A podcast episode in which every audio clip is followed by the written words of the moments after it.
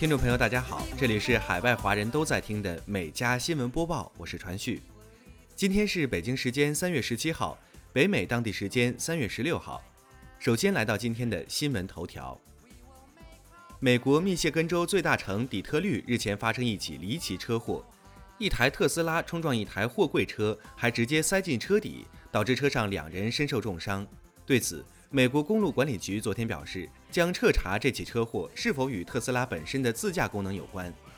这起车祸发生在本月十一号凌晨三点二十分左右，一台白色特斯拉行经十字路口时，突然猛冲，撞向一台拖卡车，特斯拉车身前半部塞进卡车车底，车顶惨遭削顶全毁。至于当时车上有一男一女，事发后都被紧急送往当地医院，两人接受重伤。警方表示，目前不确定男性驾驶是否在出事时有使用自驾功能。对此，美国公路管理局十五号表示，已派特别调查小组前往底特律调查。底特律新闻报指出，这次车祸事故与佛州分别发生在2016年及2019年的事故很像。在这两次事件中，特斯拉也是冲撞进卡车下方，车内人员死亡。事后调查都发现驾驶使用自驾功能。据悉。特斯拉官方此前曾宣称，自驾功能是驾驶的辅助系统，驾驶必须随时注意状况。然而，特斯拉却未能充分保障驾驶行车安全。截至新闻发稿，美国今天新增三万六千九百八十五例确诊，总人数两千九百九十七万一千四百九十八例，五十四万四千二百六十一人死亡。加拿大今天新增八百七十六例确诊，总人数九十二万零四百五十三例，两万两千五百六十五人死亡。最新的每家疫情信息，请看我们每家新闻播报公众号底部的每家疫情速递。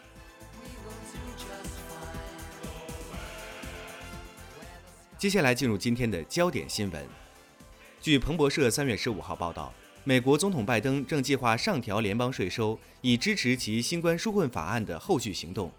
据悉，此次税收上调是自一九九三年以来首次大幅上调。而拜登政府的增税计划将在十年内筹集到约两至四万亿美元。据悉，白宫将废除特朗普在二零一七年提出的税收和就业法案，惠及企业和富人的部分政策，提出一系列增税计划，包括将企业税率从百分之二十一提高到百分之二十八，将年收入超过四十万美元人群的个人所得税从百分之三十七升至百分之三十九点六。提高收入超过一百万美元人群的资本利得税和股息税，扩大遗产税的范围等。对于增税计划，共和党人似乎并不买账。参议院共和党领袖麦康奈尔上个月就表示，共和党人将对大幅增税是否恰当展开激烈讨论。据悉，民主党需要争取至少十名共和党人通过参议院的投票，才能推出该计划。当地时间三月十五号，加拿大通讯巨头 Rogers 宣布。该公司已签署一项协议，以四十点五加元每股，总计二百六十亿加元的价格收购竞争对手 Shaw 通讯公司。虽然这项收购还将面临加拿大独立竞争委员会等部门的审查，但 Rogers 总裁似乎已胜券在握。如果能完成收购，Rogers 将成为加拿大排名第二的通讯运营商。据悉，完成合并后，两家公司计划在加拿大西部地区的 5G 网络建设中投资二十五亿加元。此举预计将创造多达三千个全新的工作岗位，同时，他们还承诺将会设立一个十亿加元的基金，用于为加拿大西部的偏远郊区连接高速互联网。而预计两大巨头合并后，年营收总额将达到一百九十亿加元。对此，加拿大的用户们却并不买账，他们认为缺乏竞争的市场将会让他们的话费账单一涨再涨。因担忧接种后可能的血栓风险。继丹麦、挪威等欧洲多国宣布暂停使用英国阿斯利康制药公司与牛津大学联合研发的新冠疫苗后，德国、法国、意大利等国十五号也宣布暂停使用这款疫苗。目前，欧洲已有十八个国家停止使用该疫苗。一些国家政府和相关专家强调，目前尚未观察到接种阿斯利康疫苗和出现血栓之间的直接因果关联，有待进一步调查。而阿斯利康制药公司十四号发表声明说。研究人员在分析了欧盟和英国超过一千七百万这款疫苗接种者的安全数据后，认为没有证据显示这款疫苗会导致血栓等症状的风险升高。美国国会参议院十五号以五十一票赞成、四十票反对的表决结果，批准了总统拜登对60岁的德布·哈兰出任内政部长的提名。哈兰成为美国历史上首位有印第安血统的内阁部长。美国内政部负责处理美国内部事务，包括管理美国联邦土地、陆地和离岸自然资源、印第安人事务、国家公园、环境安全等。据悉，哈兰上任后，拜登政府应对气候变化的议程中发挥重要作用，包括逆转特朗普政府撤销环境法规等政策，叫停在公共土地上开展新的钻探活动，恢复野生动物保护规定等。据美联社十五号报道。美国运输安全管理局数据显示，美国机场连续四天接待旅客超过一百万人次，其中十二号和十四号接待旅客突破一百三十万人次，为新冠疫情爆发以来最高水平。虽然三月以来旅客人次仍比二零一九年同期少一半以上，但消息影响，美国航空公司股价十五号普涨。疫情期间，美国机场接待的旅客量曾多次反弹，尤其是在假期前后，但持续时间都不长。人流量很快回落，但业内人士认为，随着越来越多民众接种疫苗，本轮复苏看起来动真格。预计春季和夏季乘飞机度假人数将继续增加，只是出差人数恐怕仍然偏低。脸书高管本尼·托马斯在秘密采访中称，脸书应该被拆分。脸书 CEO 扎克伯格权力太大，他表示，世界历史上没有一位国王是二十亿人口的统治者，但扎克伯格是。托马斯还提到了脸书准备涉足医疗保健甚至基因编辑领域，脸书正在破坏全世界。据悉，托马斯并不是第一个要求政府加强对硅谷科技巨头监管的人。前总统特朗普曾多次呼吁国会废除社交媒体因不是出版商而基本不就用户所发布内容承担法律责任这一法律。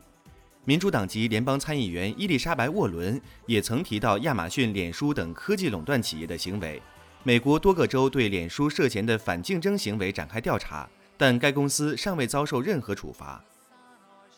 三月十五号，第九十三届奥斯卡提名名单公布，由周冬雨、易烊千玺主演的《少年的你》提名最佳国际影片。该片成为继二零零三年《英雄》之后，时隔十八年再度有华语片获得该项提名。而在奥斯卡历史上，曾有七部华语片入围最佳外语片。与《少年的你》一起竞争这个奖项的，还有丹麦电影《酒精计划》、罗马尼亚电影《集体》、突尼斯电影《范皮之人》以及波黑电影《爱达怎么了》。据悉，第九十三届奥斯卡颁奖礼将于四月二十五号举行。据英国《每日邮报》十五号报道，由于涉嫌种族歧视。伦敦北部一条已有三百多年历史的名为 Black Boy Lane 的道路近日将改名，改名所耗费的支出包括因地址变更造成的不便给附近居民的赔偿等，总额将达到一百六十八万人民币。据悉，在去年黑人生命也是命抗议活动后，当地管理部门就决定将这条路更名为 La Rose Lane，以纪念一名当地的诗人。然而，今年二月的一次民意调查显示，有百分之七十二的居民反对改名。有居民指责该决定是短视的，称还不如用这笔钱去做些真正打击种族歧视的事情。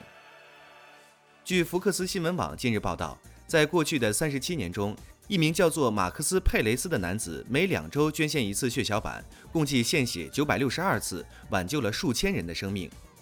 南德克萨斯血液与组织中心的专家阿什利·弗洛里克表示，像佩雷斯这样的捐赠者至关重要，他确保了充足的血液供应。正是这种奉献精神帮助了病人。据悉，佩雷斯是早产儿，那时候还没有血库，他爸爸四处去请亲朋好友献血，多亏父亲的同事献血才存活，所以他一直想把爱传递出去。佩雷斯从1984年起开始捐献血小板，每次的捐献量都能帮助约三个人。据佛罗里达州地方电视台 WPLG 报道，当地时间3月15号下午三点。美国一架小型飞机在佛罗里达州彭布罗克派恩斯坠毁，造成三人死亡，一人受伤。自去年以来，佛罗里达州已经发生五起坠机事件。美国联邦航空管理局称，这架小型飞机于下午三点左右从北佩里机场起飞后不久坠毁，撞上一辆正在七十二大道上向北行驶的汽车，飞机瞬间被大火吞噬，机上两人当场死亡。车内一名大人和一名儿童受伤，随即被送往医院，但这名儿童因伤势过重死亡。日前，美国证券交易委员会的一份文件显示，十五号开始，CEO 马斯克和 CFO 在公司的职位头衔分别改为特斯拉电音之王与货币大师。报道称，CFO 的新头衔显然是来自美剧《权力的游戏》，或者是根据电视连续剧《冰与火之歌》改编的书。该书中，皇家财务官的职位被称为货币大师。目前尚不清楚马斯克为何选择电音之王这一头衔。而美国证券交易委员会的文件称，这两人还将保留其首席执行官和首席财务官的职位。三月十五号，据《卫报》报道，日前西班牙政府接受了一周四天工作制的提议，未来几周内将举行会议探讨实施的可能性。该方案一旦通过，将在秋季启动，他们可能成为世界上第一个在全国范围内进行试验四天工作制的国家。此前，政府已经同意为想要参与的公司启动试点项目。据悉，去年九月，加拿大部分省因防疫也曾试行过四天工作制，人们可以选择周一到周四工作，或是周二到周五工作，但工作时间从朝九晚五变成了早八点到下午五点。据 Light Bible 网站三月十五号报道，当地时间三月十四号，爱尔兰一对妇女在海边发现了一只海象，随后他们便联系了相关部门。有趣的是，二月中旬，人们在丹麦海岸也拍摄到了一头海象。通过照片对比，有可能是同一头。专家认为，这只海象很可能是在冰山上睡着了，然后随着冰山一路从北极漂流过来。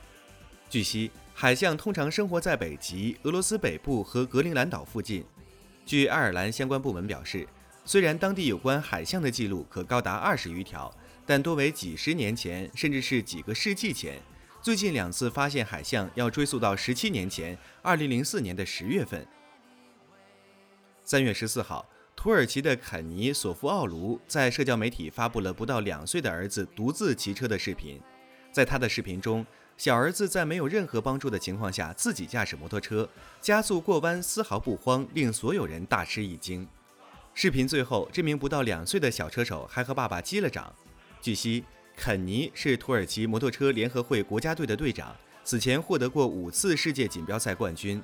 但网友们对此段视频的评价却褒贬不一，有人赞叹基因的强大，有人则认为这么做实在是太危险了，大家切勿模仿。据《每日星报》三月十六号消息，波兰一名五十岁男子近日参加了他过去的十七年时间里的第一百九十二次驾照理论考试，悲剧的是依然没有通过。这也是该国迄今为止测试失败次数最多的一次，而该男子仅考试费用便花了一千一百二十四英镑。据悉，波兰驾照考试很难，但全国第二糟糕的司机尝试了四十次便通过了，大多数波兰人在第二次或第三次便可顺利通过。据悉，该男子并非世界上驾考次数最多的人。韩国一名女子在自己六十七岁的时候，完成了人生中的第九百五十次驾考，并顺利通过了考试。英国一司机在理论考试中挂了一百五十七次，在第一百五十八次顺利通过了考试，为此他花费了三千六百英镑的考试费用。以上就是今天每家新闻播报的全部内容，我们明天再见。